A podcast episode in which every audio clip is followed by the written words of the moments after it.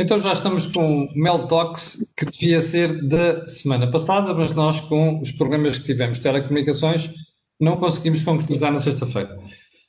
Perdão. O nosso convidado de hoje é Pedro Fraz da Costa, uma personagem bastante conhecida da sociedade portuguesa, empresário, ex-dirigente empresarial e um analista crítico do setor empresarial e da economia portuguesa. Pedro Fraz da Costa, muito obrigado por ter aceito o convite de Jorge Marrão e meu para este Mel Talks.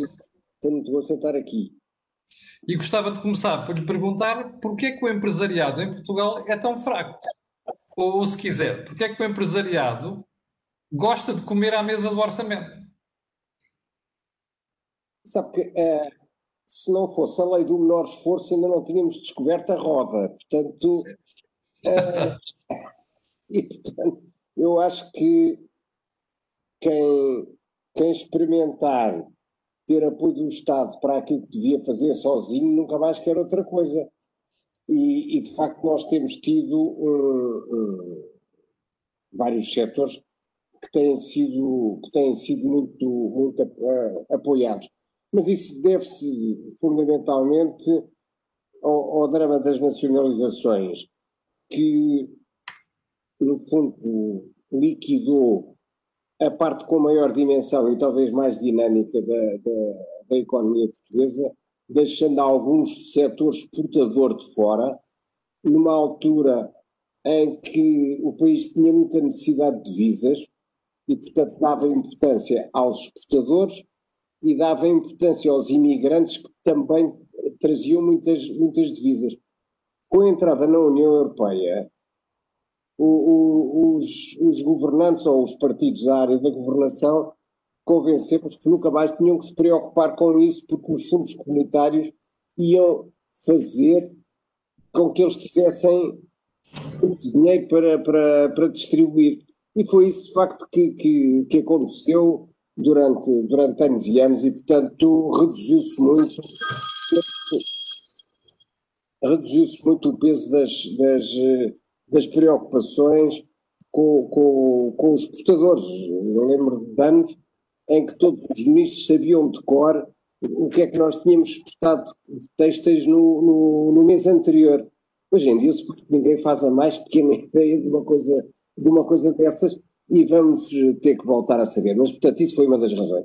A outra razão uh, é que a maior parte das empresas com níveis de tributação elevados e com uma grande preocupação ideológica em que as empresas não tenham poder económico, fez com que elas tenham uma dimensão muito pequena, o que as condena a uma baixa produtividade, a usarem tecnologias muito ultrapassadas e a pagarem salários eh, também relativamente baixos e que as tornam. Eu gostava de interromper para lembrar que o problema maior não está nas pequenas empresas. O problema maior da comezaina à mesa do orçamento está nas médias para as grandes, não é? Aí é que está o problema. Porque as pequenas não contam para nada para os governos, não é? As grandes sim.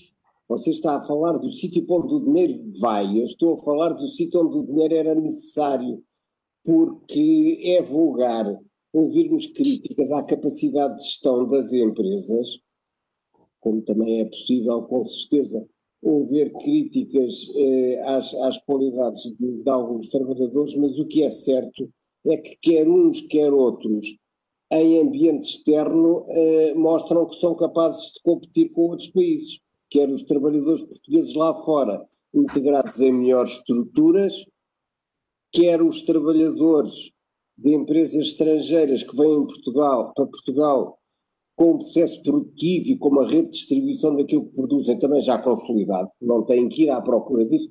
No dia em que começam a Auto Europa, no dia em que começou a vender o primeiro, a montar o primeiro Volkswagen, já tinha a estrutura comercial da Volkswagen para o vender em todo, em todo o mundo. No caso das empresas portuguesas, e ficando neste exemplo da Auto Europa, nós ao princípio receávamos que não se encontrassem fornecedores suficientes para que a fábrica tivesse um valor acrescentado nacional interessante. Neste momento, antes destes, destes últimos acontecimentos, exportávamos de componentes o dobro do que exportávamos de automóvel, ou seja, a indústria de componentes que se construiu foi capaz de abastecer a Auto Europa em muitos dos, dos, dos artigos e, além disso, produzia-os a preços suficientemente competitivos para se venderem no estrangeiro. E, e, portanto, eu acho que, havendo oportunidades uh, e, e, condições eh, para, para crescer, com programas que sejam dedicados a esse objetivo, nós não conseguimos, conseguimos responder. Já tínhamos conseguido quando entramos na EFTA, foi um dos períodos de maior crescimento da economia portuguesa. Faça um desafio, nos anos 60, eh, que alguns diziam que, que, que ia dar cabo de tudo e não deu cabo de nada, antes pelo contrário, nós nesse ambiente mais aberto progredimos, progredimos. Oh Pedro, eu percebo isso tudo, mas, por exemplo, não consigo encontrar paralelo entre Portugal e outros países da Europa em termos de fraco poder negocial das empresas do ponto de vista associativo. Não, é? não acontece em Espanha, não acontece em Inglaterra, não acontece em França e mesmo em Itália. Aqui em Portugal nós temos uma fraqueza gritante do setor associativo empresarial que quando negocia com o governo é sempre para começar a falar de subsídios ou então de ajudas ou outra coisa qualquer. Isso para mim é chocante como observador da realidade portuguesa. Eu, eu, eu não tenho gosto nenhum em, em, em, criticar, em criticar a estrutura patronal portuguesa, onde, onde eu próprio. Que eu, próprio, eu sei, Pedro, mas. Grande parte da minha vida, e isso acabou há 20 anos, uh, praticamente. Eu sei, mas a verdade é que depois de ter saído lá, eu sinceramente acho que essa estrutura ficou ainda mais fraca do que era. é capaz, é capaz de. Sim, tem razão, com certeza. Não, não, não, não, não ponho isso em causa. Há, há se calhar pouca ambição, há pouca ambição estratégica e, e os, os, os partidos eh, conseguiram ter muita gente que, que lhes é fiel e, e há pouca gente para para protestar ou para, ou para, para dar um burro em cima da mesa e dizer que assim não pode, que assim não pode continuar. E acho Jorge, é pouco... juntar? Hum? Sim. Estava a convidar o Jorge já de juntar-se. Sim. Bom, antes de mais, eh, eu queria agradecer ao Dr. Pedro Ferraz da Costa ter aceito o convite do Movimento Europa Liberdade do MEL em estar aqui connosco e, e dizer e que... É do dinheiro, do dinheiro. E, e é um privilégio e uma honra tê-lo aqui. Um, eu já sabia que o Camilo ia começar com as perguntas provocatórias, porque quando falei com o Dr. Pedro Faz da Costa, tínhamos combinado que havia um tema que nos interessava reciprocamente, que era uh, atacarmos a cartilha ideológica que é contra as grandes empresas. Uhum. Temos que saber porque é que Portugal. Eu já lá ia, já. Eu antes, eu antes também, antes de tirar as grandes empresas, eu, eu diria, talvez lembrasse aqui um tema de um. Eu penso que já fizemos isso num programa, não sei se num think tank ou no meu, que é um livro escrito por um economista americano que se chama Good Capitalism and Bad Capitalism, em que ele diz que, no fundo, as sociedades têm quatro tipos de capitalismo: o de Estado, uh, o familiar, o empreendedor e o de compadrio. E, portanto, as sociedades vão se desenvolvendo de acordo com esta mistura de capitalismos. Uh, e a questão que o, que o Pedro Faz da Costa fez no início parece muito pertinente, que é uh, a descapitalização das empresas, que é resultante das nacionalizações, obrigou e criou um modelo de incentivos à, à sociedade empresarial perverso, porque a partir desse momento teve que, no fundo, para se consolidar e para crescer, teve que estar muito mais próxima dos poderes públicos e isso criou um, um problema e que é o problema da dependência, como bem dizia, com a questão da lei do menor esforço. Eu recordo que na altura uh, o ajustamento tinha que sempre fazer via produtividade ou salários, ou seja, não havia. Uh, e depois tínhamos um outro instrumento que era a inflação, que também, o, o, o, quer dizer, a inflação ajudava a que as empresas ultrapassassem a restrição política. Porquê? Porque se criava, ao governo ao ter criado a inflação, fazia baixar os custos salariais e, portanto, as empresas voltavam a ser competitivas. Numa zona monetária como nós temos hoje, em que a moeda não é determinada por nós, mas é determinada por um conjunto de países, os, as empresas ficam espartilhadas. Porquê? Porque têm uma contratação laboral e uma rigidez salarial e de, e de condições que tem obviamente vindo a evoluir e, portanto, depois da Troika evoluiu, é verdade, uh, em benefício de todos, porque há aquela ideia que isto é sempre em benefício das empresas, não, é em benefício de todos, porque as empresas sobrevivem. E, portanto, eu acho que o tema é, é muito interessante também nós, a, perspectiva histórica, porque isso também levou a que os empresários não se formassem numa lógica competitiva, não, não foram não foram dadas condições para o fazer e dificilmente podem fazê-lo depois de umas crises com estas dimensões em que saem descapitalizados e, portanto, têm que ir à procura da primeira ajuda que lhes apareça. Uh, mas pronto, isto era só para, para, para também partilhar e corroborar com a ideia que, que, que foi inicialmente uh, formulada por, por Pedro Faz da Costa. Oh Pedro, voltando às questões uh, polémicas, um, eu, não, eu conheço muito poucos países onde a previsibilidade é um problema, como em Portugal. Uh, uma empresa decide fazer um investimento e no ano seguinte, depois de terem prometido A, tiram-lhe qualquer coisa a esse A. Seja porque, entretanto, um benefício fiscal desapareceu, seja porque apareceu uma regulamentação qualquer. Um, de onde é que acha que vem esta instabilidade em termos de fiscalidade e em termos de previsibilidade? Eu acho que nós, nós temos tido um, um, um poder crescente da autoridade tributária e a necessidade de angariar mais receitas fiscais sobrepõe-se a qualquer tipo de consideração. Eu lembro de ter tido, nessa altura estava na CIP, eh, discussões muito exigentes com o professor Sousa Franco, que era Ministro das Finanças na altura, quando foi criada a Lei Geral Tributária e nós discutíamos os direitos e as garantias dos contribuintes. Eu hoje quase que me arrependo do que chateei o professor Sousa Franco, conheci há muitos anos, em relação ao protestante com determinados aspectos da legislação e em muitas coisas eh, conseguimos que ela se alterasse, e de então para cá essas garantias diminuíram brutalmente e neste momento e, e eu, eu, sei que estou a dizer isto num programa público, portanto estou a pesar as palavras, é Oh Pedro, não se preocupe. Impossível, é quase impossível. Não, não, mas eu digo, diga em qualquer coisa. Neste canal, a crítica é a coisa mais importante. É quase impossível a um secretário de Estado impor-se à autoridade tributária.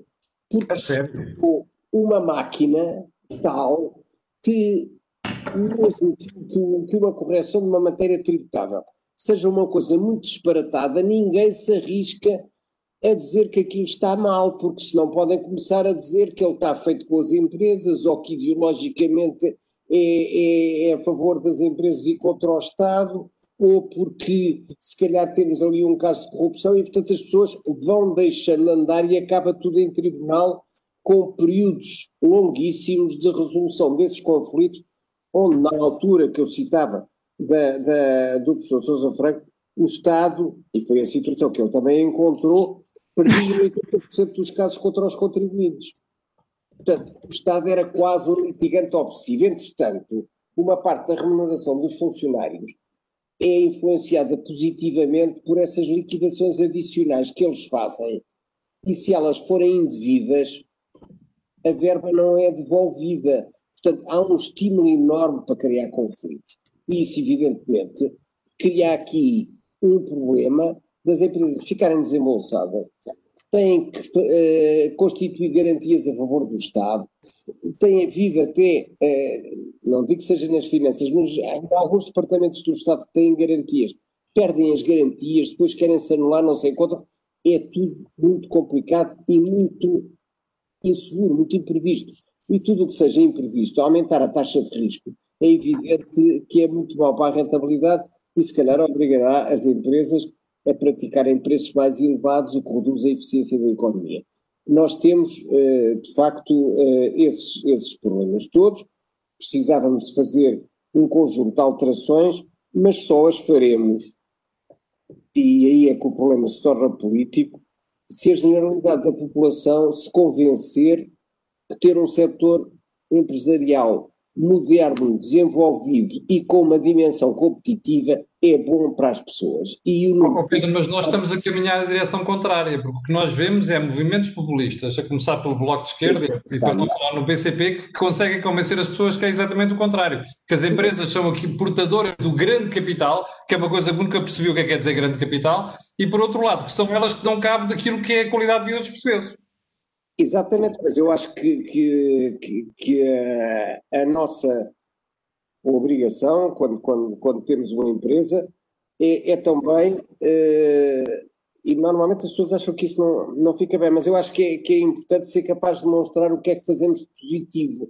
E em Portugal, há um, para mim é impressionante, é que o valor acrescentado bruto das empresas de maior dimensão, acima das 250 pessoas, é quatro vezes superior aos de uma microempresa e isso eu não estou aqui a acusar o, o, empresário de uma pequena empresa, ele não tem com aquela escala possibilidades de ter uma situação muito diferente daquela que tem. E para usar novas tecnologias, para aceder a novos mercados, para poder desenvolver novos produtos, abaixo de determinada dimensão, isso não se consegue fazer. Isso é uma questão cultural. Isso é uma questão cultural. Isso é uma questão cultural, porque os portugueses gostam de ser donos de uma quintinha, 100% de uma quintinha, em vez de serem de donos de 20% de uma quinta maior, não é? Mas agora a pergunta não, que lhe sei, mas, mas olha que, olha que eu, não, eu, não, eu, não, eu não sei se é, se é exatamente isso. A, a, a grande parte deles hoje em dia o que gostam é de ser funcionários públicos. então, os que vão para esta solução é se calhar porque é a forma que têm de ganhar a, de ganhar a sua vida ou porque prestam um serviço. Em muitos casos, aquilo chamam-se chamam empresas, mas são pouco, é, não é muito mais do que uma família organizada sob a forma comercial. Tem algumas vantagens comerciais, pode pôr o carro em nome da empresa, enfim, cada vez são menos, porque as finanças o seu lado também vai, vai lançando vários impostos para, para tornar isso mais, mais difícil. Acho que andamos todos a perder imenso tempo com sistemas fiscais muito complicados. E há uma objeção que é levantada logo por qualquer jurista, é de que nós não podemos ter um sistema mais simples para as empresas mais pequenas. Eu lembro que a doutora Manuela Ferreira Leite, a certa altura, eh, manifestava-se, já não sei se a favor, se contra, para o caso é indiferente, a possibilidade de eh, ter um, um, um, imposto de conta muito, muito simplificado para as empresas abaixo de uma determinada dimensão. Porque elas, em termos das informações que têm que dar anualmente ao fisco, têm quase as mesmas obrigações que as empresas que estão cotadas em Nova Iorque, não faz qualquer sentido.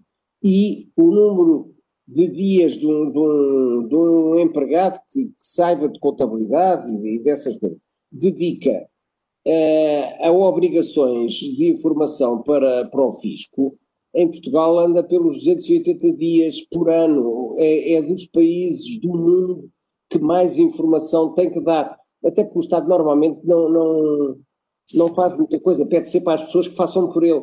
Quer dizer, nós temos que uh, entregar uh, no Ministério uma informação que também já entregámos na nas finanças e que diz respeito a uma coisa que está registrada num outro, num, num outro ministério e no município, enfim, em, em, todas as coisas, porque não há de facto essa preocupação de tornar uh, as, coisas, as coisas diferentes. E, e é, um, é, um, problema que nós arrastamos há séculos.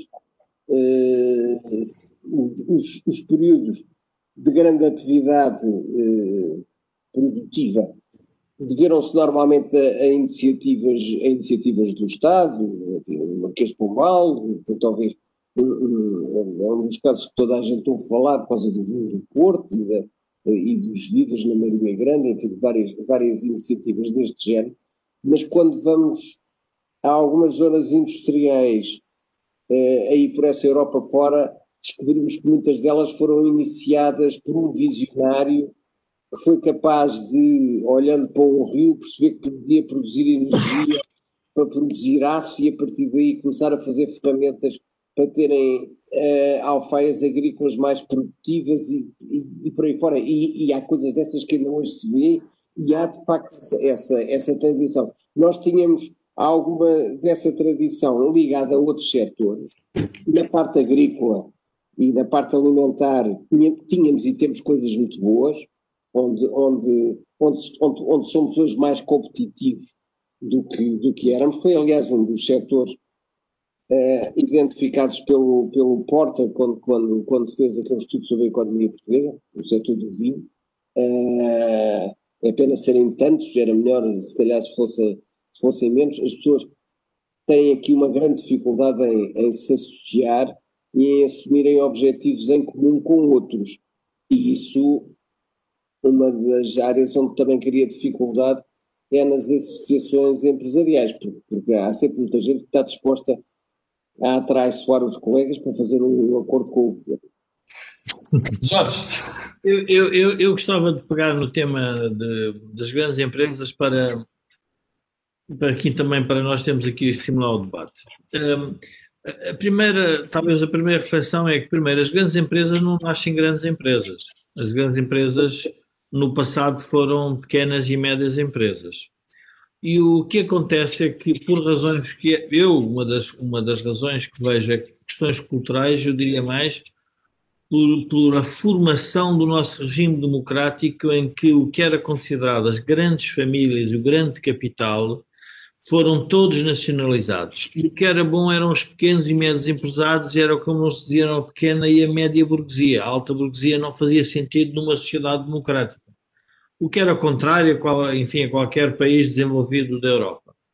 E depois isso cria-nos um problema adicional que o que estava a referir Pedro Ferraz com toda a razão, que é uh, então nós vamos fazer uma associação entre empresas para criar uma, uma, empresa maior e depois a seguir vamos atacar a empresa que se tornou maior porque se associou. Ou seja, ninguém quer ficar no radar. Há um outro aspecto importante na política portuguesa, que ninguém quer ficar no radar de escrutínio da grande empresa, a não ser as que resultaram, como eu digo, das privatizações das prévias nacionalizações, uhum. que essas fizeram esse percurso e tiveram que aguentar e tiveram que ir ao mercado de capitais. Todos os empresários chegam a uma certa dimensão que querem quase passar despercebidos, porque é mal interpretado gerar lucros, é mal interpretado enriquecer, um, é porque se conseguiu sucesso, é porque conseguiu fazer aquilo de alguma forma menos legítima. Ou seja, como está. Uh, há uma arquitetura, se quisermos, uh, de, de comunicação ideológica que não permite que este, este terreno das empresas seja um, um, terreno de neutralidade ideológica. Quer dizer, qualquer país do mundo. Eu estava, estava outro dia a falar com o Camila, estava-me a recordar, porque estava a ler, ouvir um podcast de um economista americano que tinha, estava do lado do Bernie Sanders e que dizia que lhe tinha explicado que ele era um, era um incompetente em, em, em, economia. Porque dizia ele, tu não podes falar em socialismo porque jamais a América será socialista, no sentido em que nós entendemos que é a propriedade dos meios de produção nas mãos do Estado, e tem se calhar a pensar, quando quiseres falar em socialismo, fala nos países nórdicos, em que há uma economia de mercado a sério, que só que o modelo redistributivo é diferente. Exatamente. aí estou mais do teu lado, dizia ele. Portanto, o que ele dizia é nós precisamos de uma economia mista, mas precisamos é de uma economia de mercado que quer introduzir produtividade, porque isso é que enriquece os países e as pessoas e as empresas. Ora, quando nós vamos falar num discurso, eu diria, mais das televisões, as pessoas não apresentam um problema assim, apresentam sempre a luta entre o capital e o trabalho, uh, e que a grandeza da empresa é uma.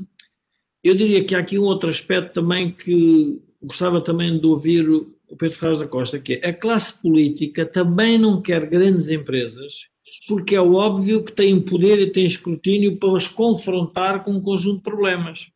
Ou seja, há também uma. Um, pode haver um interesse económico em que a grande empresa persista, porque gera mais produtividade, paga mais salários, salários mais elevados, mas ao mesmo tempo tem poder económico e, portanto, pode condicionar o poder político. Isto é uma visão mais, eh, eu diria, um bocadinho mais arrojada, mas julgo que para algumas declarações políticas eu consigo ir nesse caminho. Mas gostava também de ouvir uh, sobre isso. Eu, eu até acho que uma, uma das razões pelo que os ordenados dos, dos políticos são tão baixos é porque eles têm medo de com ordenados mais elevados de terem que fazer face a mais concorrência. Certo. Porque há, há, há... Gente, gente mais competente, é isso? Exatamente. Exatamente, isso, isso acho, acho, acho, acho, acho que, é, que é assim, chega a ser estranho como é que há pessoas interessadas naquelas, naquelas, naquelas condições. Evidentemente que se nós vivêssemos com a tal grande burguesia que havia antigamente, podiam decidir que um dos filhos se dedicava à política para defender politicamente a família, um outro era padre, e um era militar e outro conduzia os negócios que nessa altura eram normalmente agrícolas. Hoje em dia isso, isso não, é, não é assim. Mas em, então em setores que são mais intensivos em capital, é preciso muito tempo. Uh, quando nós olhamos para, para o conjunto de empresas que, que resultaram na, no grupo Volkswagen, ao longo hum. de dezenas de anos, ou na BMW, ou na, ou na Mercedes, isso deve-se a um, uma. A, a, partir de uma determinada dimensão, as pessoas que eram herdeiros dessa empresa conseguiram montar uma estrutura profissional que as administrava no dia a dia e uma estrutura familiar que era capaz de gerir estrategicamente até ao longo de gerações.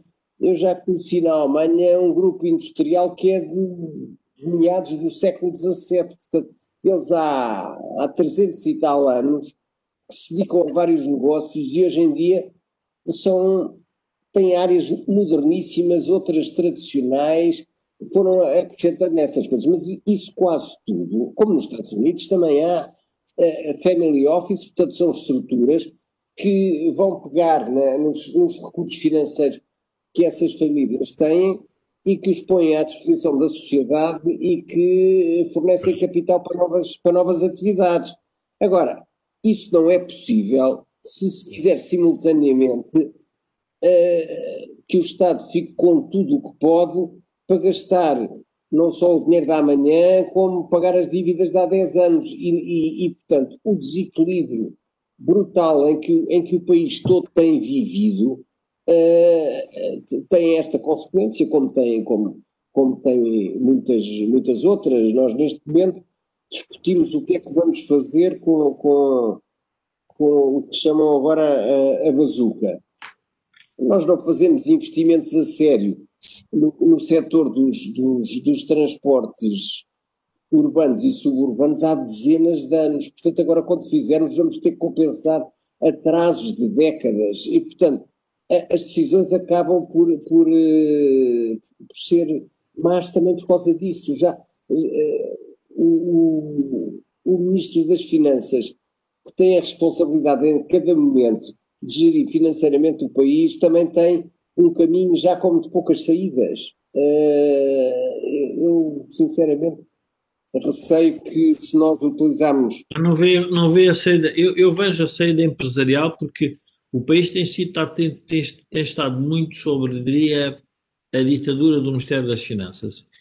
E, e, e, neste momento em que há uma certa. Mas é que eu acho que não é verdade, sabe? Eu não acho que, seja, que, que isso seja assim. Eu acho que o país tem vivido sob a ditadura dos outros ministérios sobre o Ministério das Finanças, porque ele não tem poder suficiente para impedir os outros ministérios gastarem o dinheiro que não existe. Não, não, eu, eu quando digo, então, então, então, eu vou corrigir, eu quando queria me referir à ditadura, estou plenamente de acordo consigo, é a ditadura no sentido em que uh, os recursos da economia estão constantemente a ser canalizados para uh, dívida pública e não são canalizados para uh, investimento, para dívida privada, nesse sentido, ou seja, há uma espécie de uma de um do que chama-se o crowding out, mas quer dizer, é uma espécie de faz um sugador de, de, recursos que os portugueses produzem com nas suas empresas, nas suas poupanças, que em vez de parar outra vez à economia produtiva, vai parar o que eu digo à ditadura do Ministério das Finanças, que é mais dívida que vai ser comprada para, para, pelos bancos e pelos particulares e pelos fundos e tudo mais. É nesse sentido, mas estou de acordo consigo essa relação perversa entre os outros ministérios e o Ministério das Finanças. Oh Pedro, vou-lhe citar aqui uma frase uh, que dita na semana passada por um governante e gostava de ouvir a sua opinião. Discordo que a via fiscal seja a melhor via para apoiar as empresas. Quem disse isto foi o Ministro da Economia, Pedro Cisa Vieira. Qual é o seu entendimento? Estou? Sim, Pedro. Quem, quem disse isso? Tá. Foi, o, que é que foi ele, o Ministro da Economia, Pedro Cisa Vieira. O que é que ele havia de dizer? É, é evidente que não podia dizer uh, de outra maneira. Eu, eu, eu ouvi uma vez um, um advogado de negócios internacional de falar sobre, sobre o que é que é apoiar as empresas. E ele dizia que, de facto, os impostos não são o único fator, mas são a mesma coisa que uns melões dentro de um cabaz de fruta. É aquilo que as pessoas veem em primeiro lugar, e não haja dúvida uh, que é preciso passar esse primeiro crivo, onde as, os potenciais investidores tentam encontrar zonas interessantes para depois irem olhar para os outros, para os outros, para os outros aspectos. E aliás, Portugal tem feito isso. O projeto da Auto Europa veio Portugal, para Portugal com um nível de subsidiação pelo Estado português brutal. E porquê é que veio para cá? Porque a maior parte do, dos outros países europeus já não podiam subsidiar a indústria automóvel. Nós fizemos isso porque estávamos num processo de catching up e de, e de recuperação do, do atraso em relação ao resto da União Europeia. E hoje em dia já não poderíamos voltar a fazer. Portanto, havia um regime contratual que permitia que a empresa acima de uma determinada dimensão pudessem ser muito apoiadas. E significou que eles praticamente não tiveram custo de capital no, no investimento, não tiveram como amortizar. É, Nós, eu, eu, nós ter atraído. Diga, desculpa. Eu gostava de dar um exemplo, talvez para, para, para ilustrar. Se nós tivermos duas empresas que estão a competir no mesmo mercado, um mercado altamente competitivo, em que os preços estão a ser altamente pressionados. Portanto, os empresários vão buscar todos os fatores para igualarem as produtividades. Exatamente. E no final há um efeito brutal que é o imposto. E, e quer dizer, a política não percebe não, que o empresário. Basta, está... basta ir à Irlanda para ver como é que é, não é? Claro, ou seja, o empresário, a política não percebe que acima do imposto os empresários estão numa constante luta para serem mais competitivos que os outros, estão a tentar tornar igual. Quando de repente descobrem que abaixo podem ganhar mais dinheiro, porque o dinheiro do empresário em geral é para ser reinvestido através do negócio, é Sim. é óbvio, que vai uhum. fazer para o sítio onde, onde, faz mais sentido. Ah, não, a desafio fiscal não é, não é a solução. Bom, é claro, a partir do momento em que nós prometemos dar benefícios sociais para uh, que não, são, não têm correspondência à riqueza produzida, claro que não se podem baixar impostos, torna-se impossível.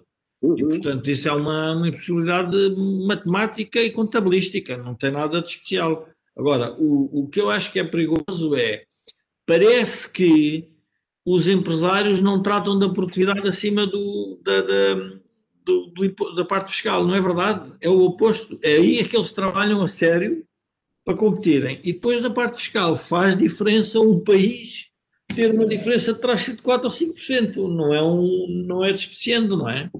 Mas, ó Pedro, porquê é que muitas vezes quando falamos com os consultores eles dizem sempre, sempre que a parte fiscal não é mais importante? Eu, eu, confesso que quando começo a fazer contas aos investimentos e se houver uma diferença de 4 ou 5 pontos percentuais numa taxa de imposto, isso faz toda a diferença para a decisão da empresa investir ou não.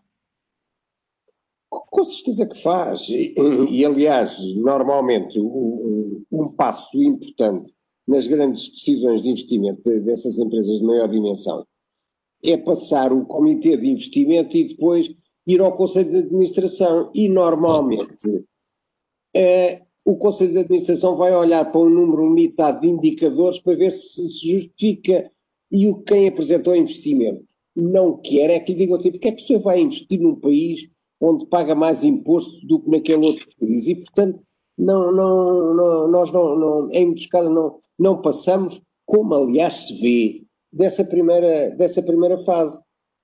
Nós o que temos conseguido ultimamente, há uns anos já vamos a esta parte, é que haja transações de ativos, ou seja, havia capitais produtivos que pertenciam a uma empresa que é comprada por outra e o desconto é feito no valor de compra, não tem nada a ver com, com, com, com o, imposto, com o imposto que pagam.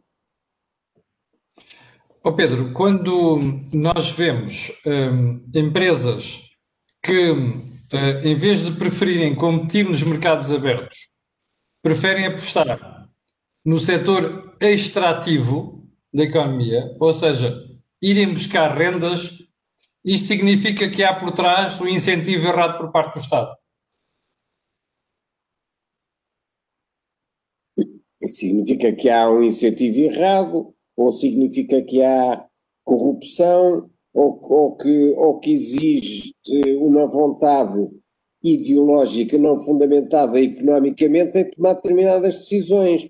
Nós, em Portugal, começámos com com as, as renováveis intermitentes, as, as, estas as fotovoltaicas, numa altura onde nós podíamos ver num jornal anunciar um novo investimento nas fotovoltaicas e na página ao lado havia uma notícia a dizer que se previa que daqui a quatro ou cinco anos as, as fotovoltaicas iam custar um terço do que custam atualmente e nós neste momento estamos a produzir eletricidade nessas fotovoltaicas a um preço por megawatt que é capaz de ser 10% do preço atual.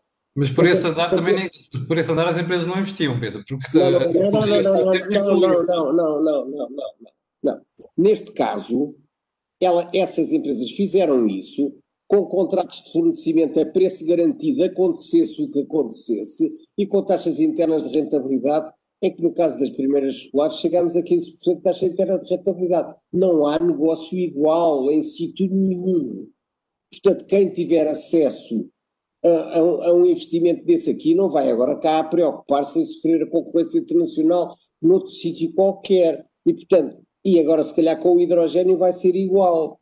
Porque nós vamos pegar numa eletricidade que já de si é cara, que é produzida na altura onde há excedentes da, da que a rede não consome, e vamos utilizando uh, aparelhos de eletrólise que vão baixar brutalmente de preço nos próximos 10 anos e vão ver a sua produtividade aumentar, portanto com custos mais baratos, nós vamos fazer isso antecipadamente.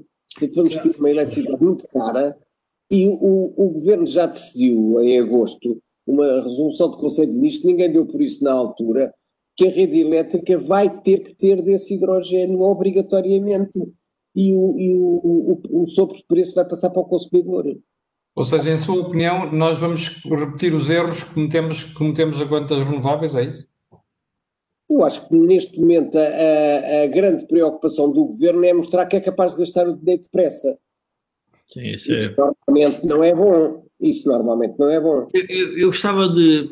Aqui dois este tema é interessante porque nós. Um, um tem a ver com a adoção de tecnologias de ponta num país que tem ainda muitas falhas do ponto de vista da economia.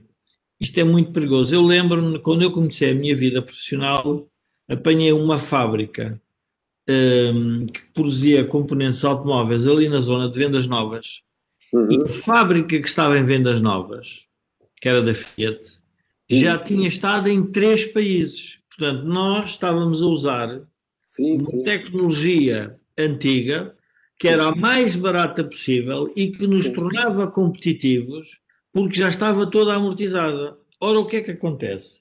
Eu muitas vezes o que vejo é os governantes confundem as políticas estratégicas necessárias para um país, que são obviamente necessárias, avançar tecnologicamente, mas temos que ter um pouco a noção dos recursos disponíveis.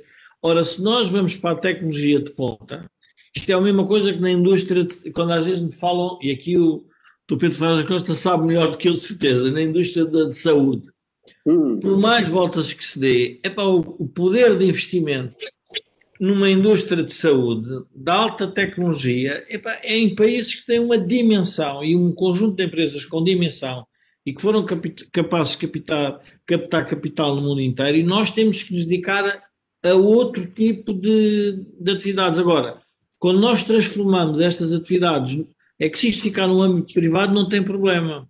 O problema é quando isto vai para o âmbito público. No âmbito público os investimentos depois são mega. Eu recordo na altura que um, um, um, um especialista de alta velocidade me dizia uh, alta velocidade até pode ser barata, não, pode, é, não se pode é comprar a última tecnologia, porque é, para, está-se a pagar o investimento dos últimos X anos. Uh, e ainda há pior, é que se comprar com bitola europeia vai buscar, vai buscar à, à prateleira, está feito. Se quiser mandar fazer para bitola ibérica, nem sequer consegue dizer se é caro ou é barato, não tem comparador. Pois, pois aí, aí terá um problema maior. Aí, é? já, isso aí dá, dá muitas oportunidades e muitos problemas.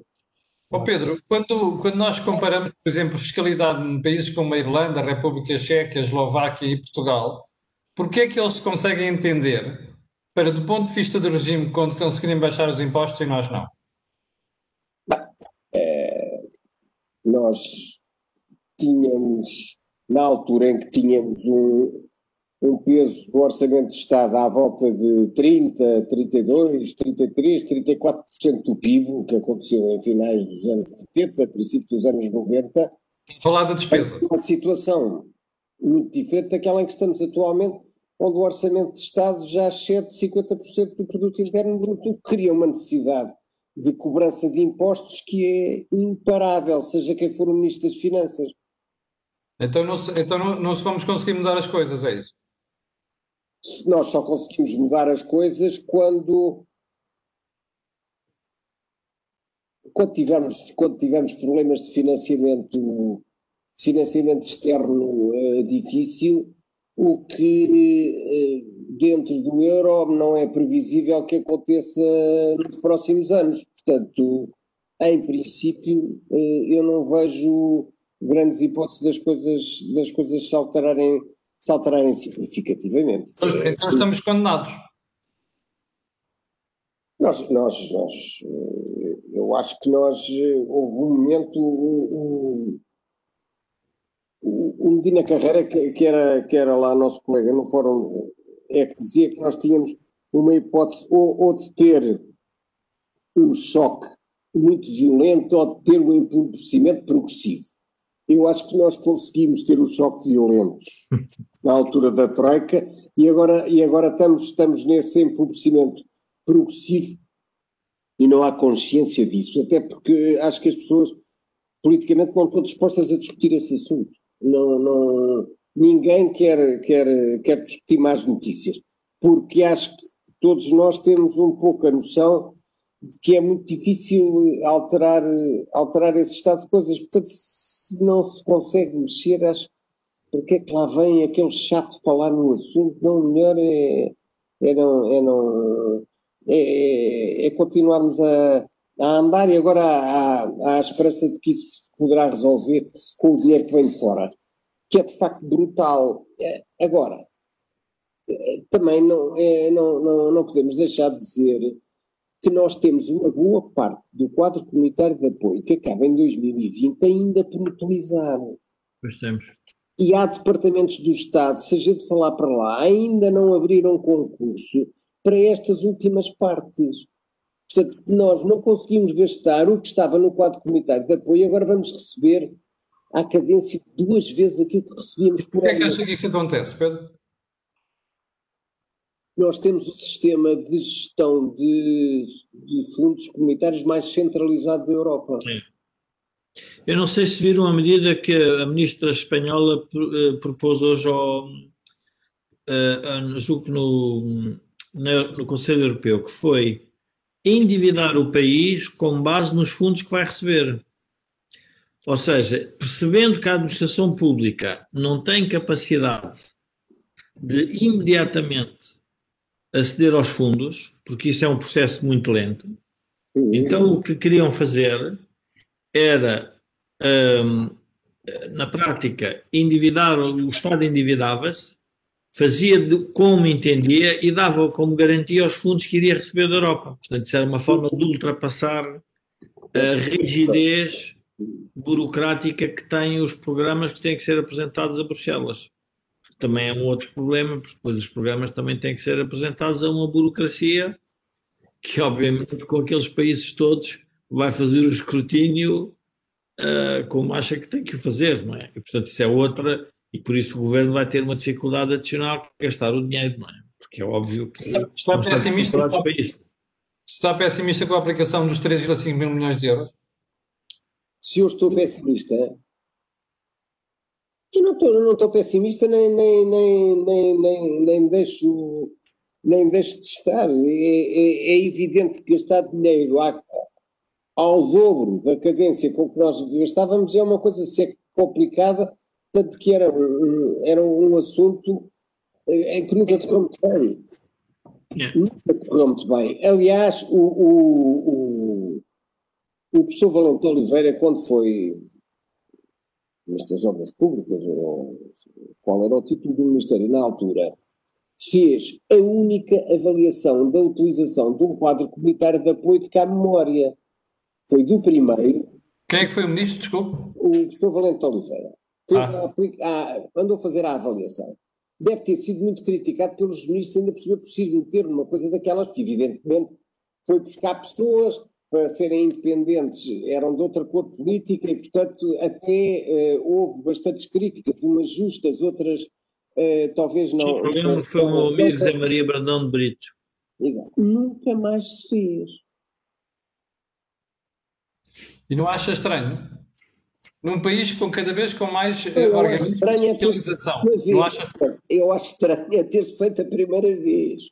A primeira vez é que eu achei estranho. Mas quer dizer, Pedro, não, não se repete. Ficar preocupado. Eu, eu, vocês aqui neste programa, tem, tem de facto um, um, uma audiência com uma dimensão que é surpreendente, eh, podiam perfeitamente dedicar, se calhar, um programa uma vez por semana, ou enfim, com a cabeça que entendessem, para fazer uma espécie de um observatório das decisões que vão sendo tomadas em relação a essa matéria. Porque se o Primeiro-Ministro já disse que ia dar informação aos partidos e que ela seria pública, eu acho que era muito importante que na sociedade civil também houvesse conversas sobre as diversas opções.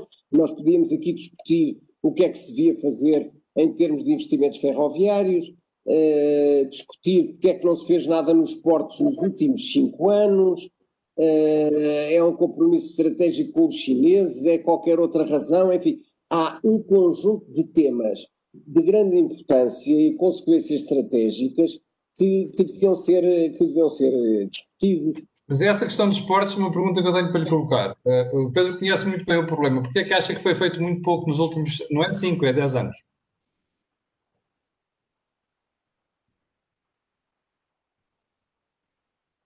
Eu acho, eu acho que há, eh, em relação ao, eu acho que em relação aos portos, há, nós, nós estamos aqui numa, numa, numa zona de, de, fricção entre, entre os Estados Unidos e os chineses quanto à utilização de sinos. E tínhamos um acordo com, com o Porto de Singapura, uh, que tem aquele, aquele terminal uh, 21 que faz o transshipment, onde neste momento estamos a fazer um milhão de contentores por ano e há uma procura para 5 milhões, ou seja, nós podíamos quintuplicar aquela atividade. Mas porquê é que não acontece isso? Porque o contrato não é renovado. Há uma concessão, tem que ser renovada, está há cinco anos para ser renovado. Mas é por, é por operação dos chineses, é pela oportunidade de trazer... Olha, para falar com a antiga Ministra do Mar para, para perceber o que é que porque é que, porque é que isso era assim e nunca consegui. Aliás, nós temos em Portugal depois umas entidades que, têm, que mantêm um poder estático. A administração do, do, dos portos é, é, um exemplo disso. O Porto de Lisboa é das coisas mais poderosas do, do país. E não, não estão agora muito sujeitos, como, como gente importante que é, a que ponham em causa as suas decisões e que se critica o que é que, o que, é que estão a fazer. Não, não, não, não existe. Mas não acha estranho que um país está sempre a falar de esportes e da oportunidade de esportes e ligar o, a Europa não é o país, mas a, a Europa através de um Porto de Sines, por exemplo, e outros esportes portugueses. Como é que nós temos os esportes no estado em que estamos O Pedro falou agora de Lisboa, eu posso acrescentar do Setúbal. Ou seja, são, são portos que não servem ao interesse das empresas, servem ao interesse dos sindicatos e dos estivadores. Não acha isto que ninguém pega? Eu, não, eu, não, eu, eu, por acaso não, não quer dizer, não, não, não acredito que as empresas estejam assim tão insatisfeitas com a situação atual. As não, então não, não se lembra do que aconteceu em Setúbal, Pedro? Quando foi da, da greve dos estivadores? A Alta Europa teve que analisar a exportação por outras vias, inclusive por via. Oh, Camilo, o que eu queria dizer é que cada vez que se fala em ter uma orientação estratégica para os portos, isso implica atribuir vocações e definir prioridades. E isso é uma coisa que os portugueses não gostam de fazer, porque estavam de ter um porto em Vila Real de Santo António, outro em Faro, outro em Portimão, outra em Sines, outra em Setúbal, outra em Lisboa, outra em Peniche, outra na Figueira da Foz, outra em Aveiro, e, isso, e quando algum começa a desenvolver-se mais, normalmente penduram-lhe outro ao pescoço, passa a expressão, o Porto de Leixões, a certa altura, uh, pronto, teve um desenvolvimento muito, muito grande, como toda a gente sabe, porque tinha uma paz social maior que os outros. E isso dá resultado. Penduraram-lhe Viana, e a seguir penduraram-lhe a navegabilidade do Douro. Isto tudo porque o país não está interessado em investir no Porto. Portanto, e dizem, os senhores em eleições estão a ganhar dinheiro, em vez de usarem isso para investirem mais depressa, que era aquilo que nós precisávamos agora, não, vão é pagar as contas que estão por pagar nos outros. Portugal no seu melhor. Jorge. Portugal no seu melhor, mas toda a gente está de acordo com isso. A maior parte das pessoas estão porque na Mas olha, isso é que me choca como cidadão, sabe? Isso eu, é que me choca. Eu, o, repto, o repto que foi lançado faz sentido porque este programa de recuperação e resiliência que foi apresentado, Sim. contrariamente ao que provavelmente as pessoas pensam, ainda é um, é um programa preliminar, ou seja, o governo é. tem a obrigação e tem o, enfim, daria o dever de, de voltar eh, a pôr o, o, programa à discussão. Eu também queria relembrar que este programa, e é importante nós, nós também discutirmos o tema da nossa ligação à Europa, porque ele também tem umas limitações que são o próprio, vamos ver, a própria concepção europeia de como é que se faz a recuperação das economias, porque são três, três pilares, que é a resiliência, a, a transição a, energética e a, e a digitalização, Sim. E, portanto, são três, três temas, só que cada país vai fazer de uma forma adaptação e, portanto, nós, eu acho que é um repto interessante fazer um debate alargado sobre é as diferentes modalidades que poderiam existir para, exatamente para os mesmos objetivos que foram impostos, porque isso pode fazer diferença. Exatamente. Vamos, vamos ter que levar isto mais a sério, Jorge. O desafio do Pedro. Vamos ter que levar o desafio do Pedro mais a sério. Sim, sim. Dizer, pessoas especializadas em, nas diferentes áreas faz sentido. Exato, eu por mim estou disposto a colaborar, indicando nomes, eh, há, há muita gente que conhece estes assuntos. Fica feito o, o desafio, Pedro. Oh, Pedro, para terminar, eu não gostava, aliás, eu não gostava de terminar este programa sem uma, sem uma componente de otimismo. Quando o Pedro olha para aquilo tudo o que está a passar, para a realidade empresarial, para a componente política, para o enquadramento europeu, qual é a mensagem positiva que gostava de deixar, para quem nos está a ver. Estamos neste momento com 1.300 pessoas em direto a ver o programa. Olha, eu, eu, não, eu não sei se, se, se o que eu vou dizer, eh, infelizmente, interessa a todos, mas bons projetos em qualquer sítio do mundo não têm problemas de acesso a capital. Tem que ter alguma dimensão, mas nunca houve tanto dinheiro e tão barato como há agora. As facilidades de comunicação são cada vez maiores. Os níveis de impostos aduaneiros são baixíssimos. Portanto, há muitas condições. E nós temos uma moeda, junto com os outros países europeus, que é extraordinariamente estável. Eu lembro-me do que é que era importar e exportar antes de nós entrarmos no euro. Quer dizer, nós não podemos ah. também desvalorizar as, as, as vantagens. Há aspectos, há aspectos positivos.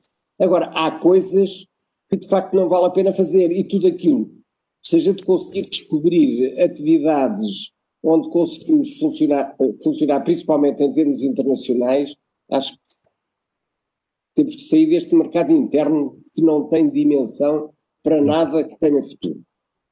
Olha, Pedro, é, é, sempre arriscado dizer que é a última pergunta, mas depois a gente lembra-se de mais alguma e, portanto, o desafio mantém-se.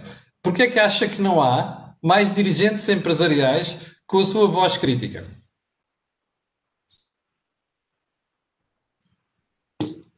Não sei.